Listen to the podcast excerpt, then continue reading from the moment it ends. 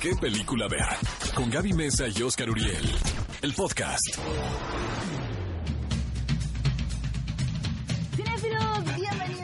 ¿Qué película ver? Un programa de Cinépolis aquí en XFM 104.9. Sabemos que están felices porque estamos en plena vacación de Semana Santa, momento ideal para ir al cine y por eso me acompaña para platicar de estas grandes películas el señor Oscar Uriel. Viva Acapulco en la azotea, la verdad. No, te voy a decir No. una cosa, yo amo la Ciudad de México en las vacaciones, porque es el mejor lugar para estar, ¿no? Llegas rápido a la estación, ¿no? Puedes salir un poquito más tarde, duermes más a gusto. La verdad, yo adoro la Ciudad de México en vacaciones. Yo también, aparte Cuando ya no... no son vacaciones, no tanto. No, no, no. Sí, justo porque en el tráfico uno como que se malvibra, ¿no? Pero te voy a decir una cosa, amigos, les tenemos la mejor noticia si vienen en el tráfico porque pueden escuchar todos los episodios de qué película ver en Spotify.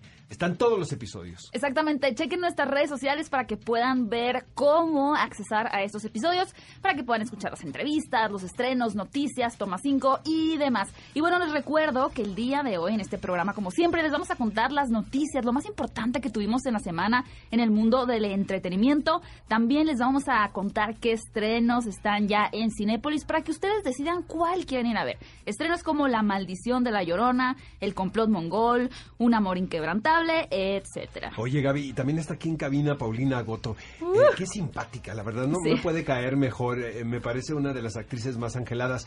Y tenemos un toma 5 que tengo que confesar desde un principio que yo soy el autor de esto.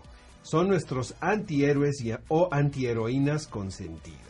Y como cada programa de qué película ver, Oscar los va a ilustrar con el clásico de la semana, esas películas que tal vez ya tienen algunos años, pero que de verdad se mantienen vigentes en su historia, su dirección, las actuaciones y en esta ocasión el clásico será Tutsi, así que quédense en todo el programa de qué película ver para que platiquemos de estas películas. Los queremos escuchar en redes sociales, amigos, por favor. Hashtag qué película ver con sus respectivos acentos. ¿Qué película ver? Un programa de Cinépolis en XFM. Amigos, vamos con las noticias de esta semana, que fue lo más relevante que sucedió en el mundo del espectáculo, del entretenimiento, de la cinematografía.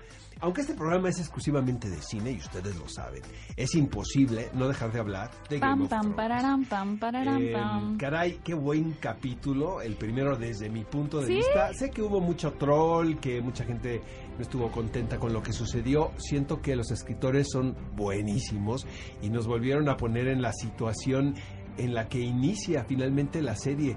El desenlace del primer capítulo de esta última temporada estuvo buenísimo porque, bueno, es Bran y Jamie Lannister de nueva cuenta, frente a frente, como sucedió en el primer episodio. Exacto. Yo, yo les puedo decir que a mí también me gustó, pero ya, no, no me pareció una cosa espectacular.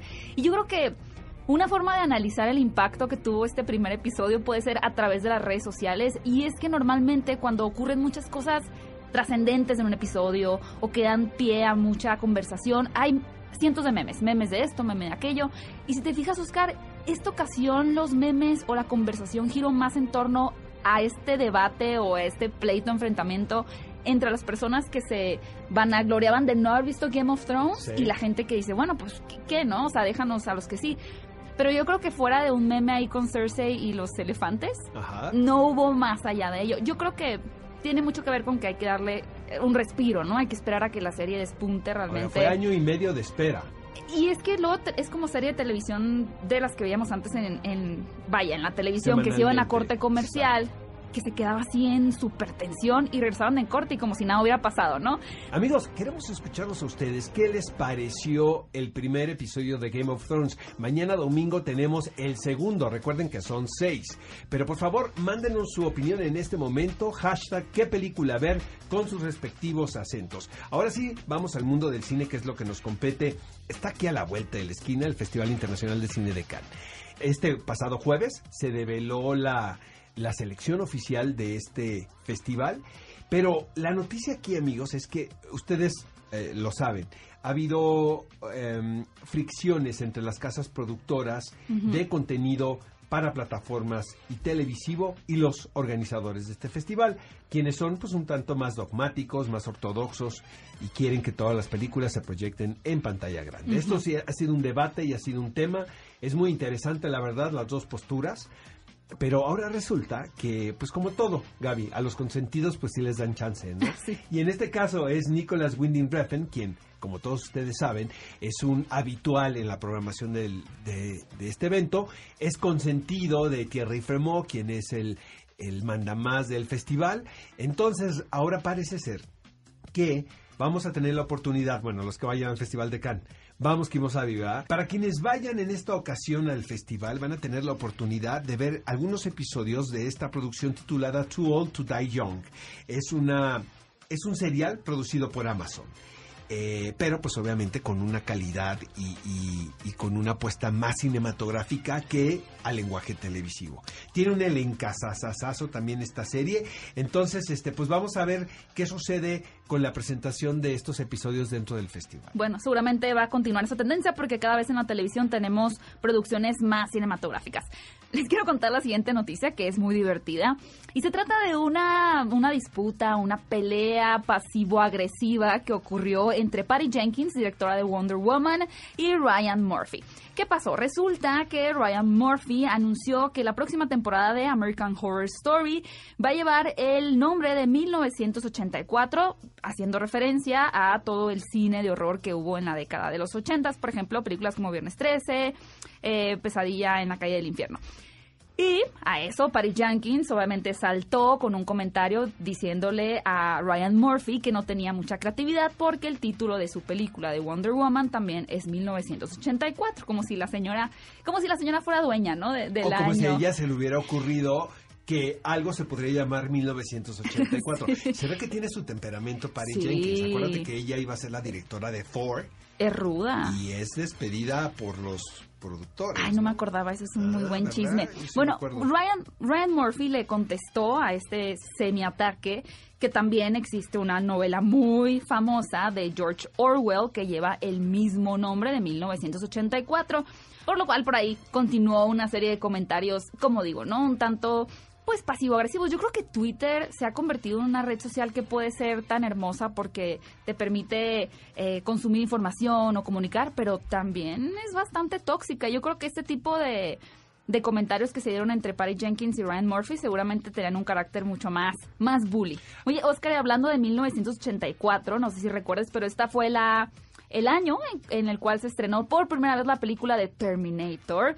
Y en cuanto a ello, queremos contarles que pues la gran protagonista de esta película o quien fue una actriz memorable en esta franquicia, la señorita Linda Hamilton, dijo recientemente que las últimas tres películas de Terminator eran para ella totalmente olvidables. Es decir, podemos considerar la primera, la, la segunda entrega y demás, pero por ejemplo la del 2015 que es Terminator Genesis, para ella, hagan de cuenta que, que no existió. Mira, siempre Linda Hamilton fue un personaje muy, muy controvertido. De hecho, eh, desde que participó en la primera, y es la primera Sarah O'Connor, o sea, caray, es, un, es una imagen legendaria, un ícono totalmente, y después hizo la serie de televisión de La Bella y la Bestia, y también tuvo su fanbase, ¿no? Muy grande a propósito de esa producción. Eh, no sé ahora que regresa, me llama mucho la atención cómo van a integrarla a ella, aunque hemos visto su personaje interpretado por otras por otras actrices. Ajá. En la serie de televisión era Linda Headey, por cierto, Cersei. Mm, Es cierto. Y luego Emilia. Clark Emilia apareció en la última. exactamente. Entonces, sí me llama la atención cómo la cómo van a introducirla a ella. ¿No? Porque el personaje pues siempre ha estado ahí, Sarah Connor, ¿no? Pero ¿de qué manera van a manejar la imagen ahora de Linda Hamilton? A mí me cae rete bien ella. Pues me- sí, con esos comentarios así Sí, medio pues sí, oscuros, presiento que entonan, entonan ustedes. Oigan amigos, y les tenemos noticias porque sabemos que muchos de ustedes son fans de la filmografía de Wes Anderson. Yo me considero entre ellos. A mí La Isla de los Perros, bueno, o sea, yo la ¿Crees pudiera- que debió de haber ganado el Oscar? Pues, no sé, sí, sí, sí, sí, sí. El Oscar de Totalmente. animación totalmente, es una película que me gusta muchísimo. El cine de Wes Anderson Este, yo creo que mi favorita es de Royal Tenenbaums. A mí, yo estoy deprimido y yo pongo de Royal Tenenbaums, la verdad. ¿Pero de qué año es? O sea, ¿no te han gustado tanto fuera de Isla de Perros? Por ejemplo, Hotel Budapest o Fantastic Hotel Mr. Budapest, Fox. sí, pero me sigue gustando más los Tenenbaums. Yo sí conecté muchísimo con esa película. Que diría Freud, ¿no? Pero bueno, a esta última producción se llama The French Dispatch, amigos, y lo poco que se sabe, porque como todas las producciones de Wes Anderson, se llevan a cabo pues de una manera muy sigilosa, ¿no? Casi, eh, casi escondidas en secreto. Y sabemos que es un homenaje a la profesión del periodismo, lo Mm. cual me parece algo como muy, muy actual y Siento muy- que te vas a identificar. muy ad hoc. Está situado en Europa en el siglo pasado, amigos, y los protagonistas pues son Timothée Chalamet, Bill Murray, Benicio del Toro, Saoirse Ronan y Eso. varios personajes que participan una y otra vez. Bill Murray es la musa. Es la musa, de Wes. Anderson. Exacto. Dice eh, Wes Anderson que es muy probable que la película se estrene a finales de este año. Eso es- así que Mm. tenemos buenas noticias. Supongo que va, la van a considerar como contendiente en la carrera por los premios. ¿no? Estaría muy bien, Estaría estaría, muy muy, bien. bien. Pues Wes Anderson, un gran director del cual pronto espero que conozcamos más información y se las vamos a comunicar a ustedes. Cinefilos, esas fueron algunas de las noticias que estuvieron en tendencia. Queremos saber su opinión. Recuerden escribirnos con el hashtag qué película ver en las redes sociales. ¿Qué película ver? Un programa de Cinépolis en XFM. Estamos de regreso en qué película ver, un programa de Cinépolis y ha llegado el momento de contarles cuáles son los estrenos que ustedes ya pueden disfrutar en este instante en todas las salas de Cinépolis. Si quieren relajarse, despejarse, asustarse, emocionarse, bueno, les voy a contar cuáles son los estrenos. Voy a comenzar con una película que estoy segura que gran parte de la población mexicana que nos esté escuchando van a ir a ver al cine porque nos encanta el terror. Es una realidad como sociedad, amamos asustarnos y me refiero a la película La maldición de la Llorona, que obviamente toma este personaje que desde niños nos están asustando. No sé por qué nuestros papás tienen ese afán, ¿no? De querernos contar la historia de La Llorona. Pero lo que es interesante es que el productor James Wan, quien ha traído películas ya muy famosas en la cinematografía, especialmente en el género de terror, como Insidious, El Conjuro, Annabelle, etcétera, bueno, decide ahora producir esta cinta de La Maldición de La Llorona, que Oscar, Oscar ya tuvo la oportunidad de ver y le gustó, ¿te gustó, Oscar? La Mira, Llorona? ahí les va. Esta, la verdad, La Maldición de la Llorona se apega mucho más a- a- al estilo que hemos visto de todas estas series de películas del Conjuro, Insidious, eh. Y está que provienen también. de alguna manera del, de este universo que ha creado, este estilo que ha creado de alguna, eh, eh, que ha puesto James Wan. ¿no? Ese, es un sello muy distintivo en sus producciones. Eh, se acerca más a eso. Es la, la verdad la leyenda es un pretexto porque Es lo que te iba a preguntar. no tiene creo que no tiene mucho que ver no con, con la tradición mexicana con, con nuestras con- no como con nuestras historias de terror. Siento que er- es simplemente un pretexto para contar una historia de fantasmas Eh, obviamente pues es la llorona Y que tenga un eco en Latinoamérica, ¿no? Porque es- al final somos un gran Exactamente, para allá voy. Finalmente, la comunidad latina está representada en la película de una manera eh, tajante. Eh, Linda Cardellini es la protagonista. Es la mamá que tiene que salvar a sus hijos de la llorona.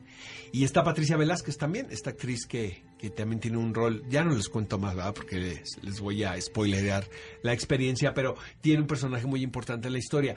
Eh, vaya, si, si les gusta este tipo de cine, vayan a verla. Ok. O sea, eh, les digo, es mejor que La Monja, Otro estreno que llega a cartelera y que es muy interesante, sobre todo considerando las últimas producciones mexicanas que de pronto pues se recargan un poquito más en la comedia, la comedia romántica. Esta película adapta un- una novela muy famosa de 1969 de Rafael Bernal llamada El complot mongol. Yo sé que si ustedes escuchan el título o ven tal vez el póster en la cartelera dicen el complot mongol es una película asiática o de qué se trata. Realmente es una historia muy disfrutable. En realidad se trata de una especie de investigador que es eh, Filiberto García, quien tiene que intentar, va a intentar más bien detener un complot, un supuesto complot que hay contra el presidente John F. Kennedy en su visita a México. Así que, bueno, él tiene que saber quién lo está planeando, quién está detrás de eso, si son los chinos, si son los rusos. La verdad es que el director, que es Sebastián Del Amo, hace un muy buen trabajo en crear un ambiente muy poco visto en la cinematografía mexicana en los últimos años, con este aire como de, misticismo, en donde los barrios de la Ciudad de México, como el, el barrio chino tal cual, se retratan de una forma pues con, con, mucha, con una estética muy llamativa, sin duda. Y lo que más podemos destacar es que Bárbara Mori tiene el personaje de una, de una mujer asiática china que se llama Martita. Y Oscar, no te miento, yo cuando pude ver esta película eh, hace ya algunos, como dos meses más o menos, todavía no tenía como tanta distribución, sino que era una, una proyección privada. No sabía yo que salía Bárbara Mori, nunca supe que ella era actriz en esta película y no capté que era ella. No la reconociste. Sí, hasta, que alguien dijo, Bárbara Mori dando entrevistas por el complot mongol. Y yo, ¿qué? ¿Por qué, o sea, ¿por qué Bárbara Mori está dando entrevistas del complot mongol? Y luego ya vi que ella era Martita. Nunca me di cuenta. Yo sí creo que es la mejor actuación de Bárbara Mori en su carrera. Eh, el reto era muy grande, aunque ella me dice que obviamente pues el mori viene de, del japonés, ¿no? que ella tiene raíces japonesas, pero aquí está haciendo una mesera china eh, que es totalmente distinto, ¿no? Hay thriller, pero, pero hay un poco de comedia. Y de romance. De romance. Pero una comedia muy ácida. Pero te digo una cosa, yo creo que por sobre todo se trata de la soledad de los personajes. De cómo es, me parece una película también muy chilanga, y lo digo en el buen sentido de la palabra, que retrata todos estos personajes que deambulan por las calles, aparentemente rodeados de mucha gente, muy ocupados, inmersos en importantes conflictos y sin embargo se siguen sintiendo solo. Ese es para mí el mensaje de la película. La verdad, yo sí quiero invitar al público a que vaya a ver el complot mongol y pues se hagan una, un juicio y, una opinión de esta película porque eh, es polarizante. Totalmente, sí, exactamente. Les quiero contar otro estreno que pueden disfrutar en las salas de Cinépolis y se llama un amor inquebrantable. Sí, suena muy cursi, pero les voy a contar de qué se trata. Esta historia aborda de forma eh, documental, pero también retratado un poco a través de la ficción, es decir, de la recreación de los eventos, un milagro médico. ¿En qué consiste este milagro médico que vamos a ver? En un chico que paseando casualmente en un lago congelado se cae, ¿no? Se rompe el hielo y se cae y este chico muere. Está más o menos bajo el agua, se ahoga y permanece ahí durante 15 minutos y después cuando es trasladado al hospital permanece muerto más o menos 45 minutos, sin nada de pulso cardíaco, hasta que llega la madre, hace una especie de invocación u oración, claro, eh, una mujer de fe, de fe en la religión cristiana, tal cual, y el chico revive revive, regresa a la vida, ahora es un chico totalmente cotidiano, normal. Y obviamente esta historia ha logrado impactar a muchas vidas, hay muchos conferencistas de estos que hablan de la motivación y de cosas eh, inexplicables, han tomado este caso para para hablar de otros temas, ¿no? Pero lo que es bien interesante es ver el relato no solamente del chico, sino también de la madre, de la familia y de otros expertos médicos que han estado alrededor. De este caso, sin duda, Oscar, inaudito. Yo nunca había escuchado de él. Así que si les llama la atención conocer sobre este milagro médico, no se pueden perder la película un amor inquebrantable. Amigos, yo no he tenido la oportunidad de ver esta película, pero prometo ir a verla este fin de semana porque siento que es mi tipo de película. Se llama Normandía al desnudo. Dirige Philippe Legay. En un pequeño pueblo de Normandía, amigos, los ganaderos están en crisis. Y viene este personaje protagónico, el carismático alcalde de la comunidad, quien tiene una misión, salvarlos de la crisis que los azota. Por ello, tratará de convencer a los habitantes del pueblo de posar desnudos ante la cámara del famoso fotógrafo norteamericano Blake Newman. Yo creo que es un buen título que podemos eh, revisitar este fin de semana en el cine Normandía el Desnudo de Philippe Legay. Y el último estreno que les vamos a platicar se titula Gogon como el nombre del pintor, porque habla sobre el pintor, Viaje a Tahití. Es una película de época, porque obviamente vamos a irnos hacia el pasado para interactuar o acompañar a este personaje en 1891 en una búsqueda hacia nuevas ideas, hacia la exploración de tal vez un nuevo estilo o encontrar de pronto el sentido a lo que se está haciendo, ¿no? Yo creo que si uno, que de pronto puede tener un trabajo normal, médico, abogado, se puede sentir frustrado, enfrascado y necesita salir de la ciudad o platicar con personas diferentes para que se le abra la mente, ahora imaginemos lo que es para un artista, para un pintor sobre todo de esa época en donde ahora tenemos muchos estímulos, ¿no? Con el internet, con las películas, pero en aquel entonces los estímulos eran diferentes. Yo creo que solamente era el arte, la conversación, lo que los incitaba a ellos a crear nuevas obras, ¿no? Entonces aquí particularmente lo acompañamos en un viaje, en un exilio que él tiene a Tahití, en donde se va a enamorar de una mujer y esto obviamente va a tener un cambio radical en su forma de vida, pero también en la inspiración que experimenta el pintor Paul Gauguin. Y es protagonizada por Vincent Cassel. Muy importante decir. Que es uno de los mejores actores franceses. ¿Qué película ver? Un programa de Cinépolis en XFM. Amigos, no entiendo esto. Veinteañera, divorciada y fantástica. Y es Paulina Goto, caray. Jamás estarías en esa situación, ¿no? Supongo que, no sé. Bueno, lo fantástico. Oye, eres una chica, eres una chica que le va bien siempre. ¿Por qué se va a divorciar, no? Ay, qué lindo. Pues, pues no siempre me va bien, no siempre me va bien. Yo creo que todos en la vida tenemos momentos difíciles, eh, tanto en el trabajo como en, en lo personal. Y yo creo que, pues, hoy sí es algo que pasa muchísimo a muchas chavas, pues que se casan a los a sus 20, yo tengo muchas amigas, sobre todo en, en provincia, yo soy de Tampico, Tamaulipas, crecí Ajá. allá. Y, y pues sí, me- o sea, yo no, pero mis amigas sí se casaron, algunas muy chiquitas.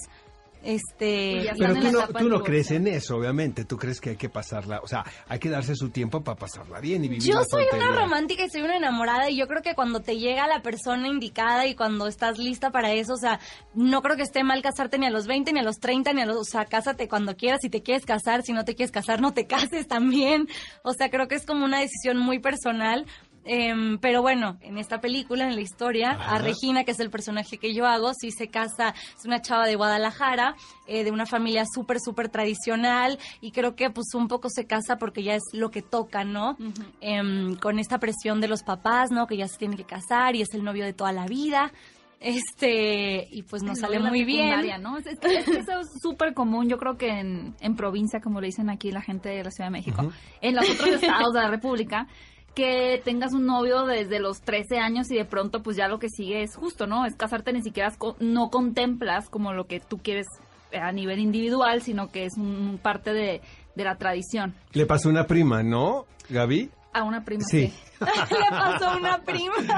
Oye. Sí, y eso es lo bonito de esta película, la verdad, que este personaje pues pasa como por esta situación que se termina casando mucho por lo, por la sociedad, por la presión, este y porque como que sentía que era lo que le tocaba, pero dentro de la historia se va a dar cuenta pues de realmente qué es lo que quiere hacer en la vida, cuáles son sus sueños eh, y trata un poquito como de esto, ¿no? De encontrarse con ella misma, que creo que me parece increíble. Es una comedia, nos divertimos muchísimo haciéndola y, y nada, pues más o menos de eso va la peli. ¿Sabes que me sucede algo contigo, Diego? Tú, obviamente, podríamos decir que el extracto de tu carrera es televisión, ¿no? Sí. Eh, tienes una amplia carrera de televisión, empezaste desde muy chavita a trabajar.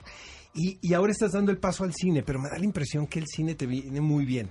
Creo que ahí vas a encontrar... Me da, o sea, ahora sí que yo como profeta, ¿verdad? La estoy bautizando. Sí. Ahí vas a encontrar un- un- una serie de oportunidades bien interesantes. Me gusta, me, me ha gustado mucho eh, la poca experiencia que he tenido en cine. La verdad es que ha sido, ha sido muy, muy padre. He disfrutado también mucho mis proyectos de, de televisión. Empecé mi carrera haciendo televisión em, y me siento orgullosa también de, de mi trabajo en, en la televisión.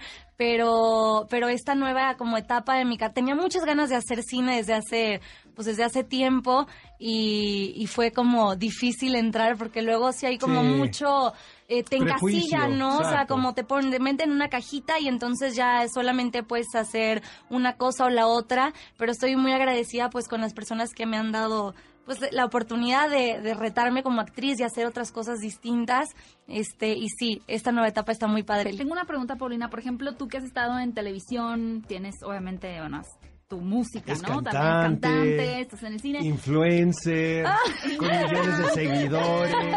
Ahorita nos tagueas para que no, para que nos sume tantito, ¿no? Que dice. Paulina una lana, ¿no? Ajá. Oye, pero ¿cómo crees que tu audiencia, que ha sido muy fiel desde que tal vez veían las series de televisión, con qué crees que te identifican más? Esos fans como muy fervientes, muy devotos a tu carrera, ¿cuál crees que sea el papel o la canción que más haya conectado con ellos hasta el momento? Híjole, creo que, o sea, me dicen mucho en la calle, así cuando me encuentro a gente, de una novela que dice que se llama Mi corazón es tuyo. Ok. Como que fue un proyecto que la gente quiso mucho, pero también tengo muchas fans niñas, como niñas más chiquitas, o que crecieron conmigo porque ya pasó hace un ratote, pero, pero yo las sigo viendo chiquitas. Y, o, o no, porque luego hay otras como nuevas generaciones, ¿no? Que siguen repitiendo esta serie. Se llama una, una, eh, fue un proyecto que hice con Nickelodeon que se llamaba Mis 15. Y también me lo dicen Ah. mucho. Oye, Paulina, ¿qué, ¿qué cine te gusta ver a ti? ¿Cuál, cuál es tu género favorito? Yo soy fan de las comedias románticas, ¿eh? Que mi película favorita es Pretty Woman. Qué difícil de adivinar, ¿no? Amigos, la tienen que ver, ¿verdad? Desde que entró en la cabina. No, qué estúpida pregunta de mi parte, ¿no? Pretty Woman. Sí, la acabo de ver hace poco, de hecho. Es que no falla Pretty Woman, no ¿no? falla, no falla. es buenísima. Este, ¿qué más me gusta? Me encanta Breakfast at Tiffany's. Ay, Este, bueno, sí, sí, Bueno, pero sí le gusta así más clásicos, ¿no? O sea, no... Es que qué belleza de película. Amo las ¿no? películas viejitas. Me encanta El Mago de Oz. No sé, me gusta de todo, o sea, puedo ver de todo, pero esas son así como, bueno, las que se me ocurrieron ahorita. Oye, ¿tienes algún di- director con el que te gustaría trabajar en particular? Pues aquí en México me gustaría trabajar con tu hermano. ¿Con Manolo? Sí. Manolo Caro, este mensaje es para ti. Ahorita le dejamos un mensaje en WhatsApp, ¿no? De audio, ¿no?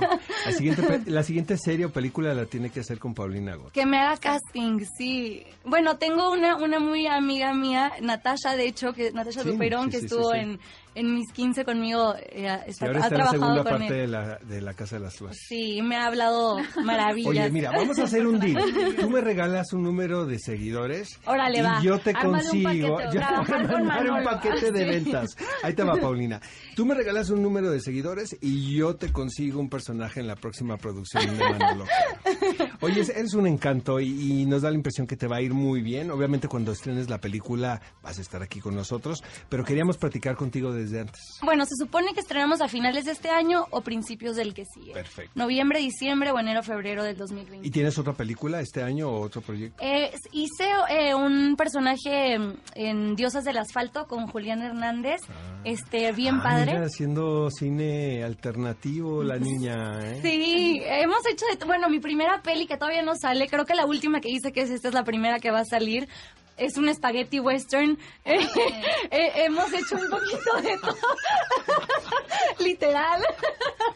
Ay, ay, ay, qué sorpresa. Oye, se te va a ir increíble. Gracias por estar aquí en qué película ver y la mejor de las suertes, Paulina. Muchas gracias, gracias chicos. Gracias, Pablo. ¿Qué película ver? Un programa de Cinépolis en XFM.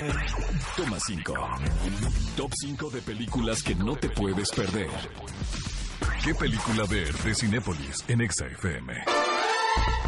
Amigos, tenemos un toma 5 muy especial para este sábado de Semana Santa. Obviamente vamos a celebrar a nuestros antihéroes o antiheroínas consentidas. Los títulos de estas películas, amigos, los podemos encontrar en Cinepolis Click. Todos. No tienen pretexto. Tienen ah, unos días de vacaciones, ¿no? Escuchen lo que les vamos a decir a continuación. Apunten porque son películas donde los protagonistas toman ciertas decisiones que podrían ser eh, no tan éticas. no- Una moral dudosa. un- de dudosa moral, Dudosa moral. Pero precisamente por eso resultan fascinantes de seguir. Tenemos Fragmentado de M. Night Shyamalan, un thriller original que se adentra en los misteriosos recovecos de la mente fracturada y dotada de un hombre, obviamente interpretado por James McAvoy. Eh, creo que la película más que nada es un vehículo de lucimiento para el talento de James McAvoy como, como actor. A lo que voy que es un antihéroe, pues es que algunas de las personalidades de este, de este personaje pues son... Bueno, comenzando con que secuestra a tres muchachitas Sí, inocentes. La, Ya la con esto es un bestia es una de las personalidades en las cuales él se desdobla bastante fuerte y de dudosa ah, bo- bondad, Bondad. digamos. Bueno, amigos, otro título, amigos, esta es una antiheroína, es La maestra de Kinder, dirigida por Sara Colangelo.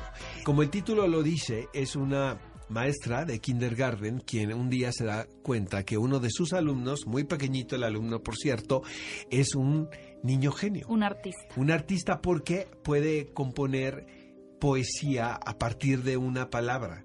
La maestra encuentra en este, en este pequeñito un motivo también para salir de su aburrida vida. Entonces, de verdad es una película muy interesante. El trabajo de, de Maggie Gyllenhaal es espléndido.